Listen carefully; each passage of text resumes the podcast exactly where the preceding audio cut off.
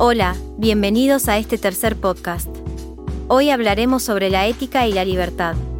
El objetivo, pensar si es posible hablar de ética si negamos la libertad humana.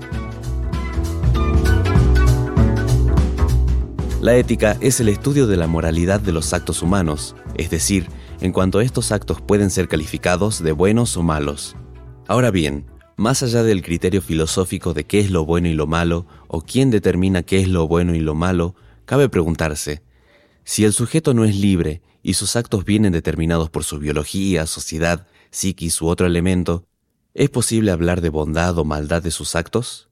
¿Es posible determinar el mérito o culpa de un comportamiento que viene predeterminado por ciertos factores? La reflexión ética gira en torno a los conceptos de bondad y maldad, correcto o incorrecto. Estas calificaciones presuponen un deber ser, una norma de conducta, un ideal. No se trata de una descripción de lo que el sujeto hace, sino de pensar lo que debería hacer.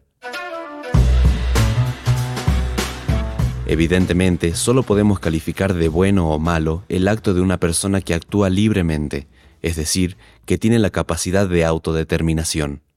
La libertad es una condición necesaria para poder hablar de ética.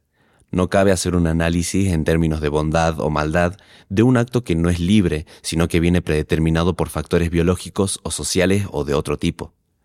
No podemos calificar al león de asesino ni considerar su accionar como moralmente malo por haberse comido a la cebra. Su accionar responde a una inclinación natural e instintiva.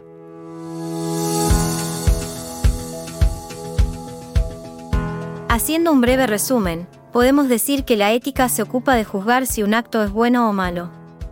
Pero para hacer ese juicio, es importante que el sujeto haya actuado de manera libre y autónoma. Los actos que están determinados por causas biológicas o sociales no pueden ser evaluados moralmente. En resumen, la libertad es esencial en la ética para poder calificar los actos como buenos o malos.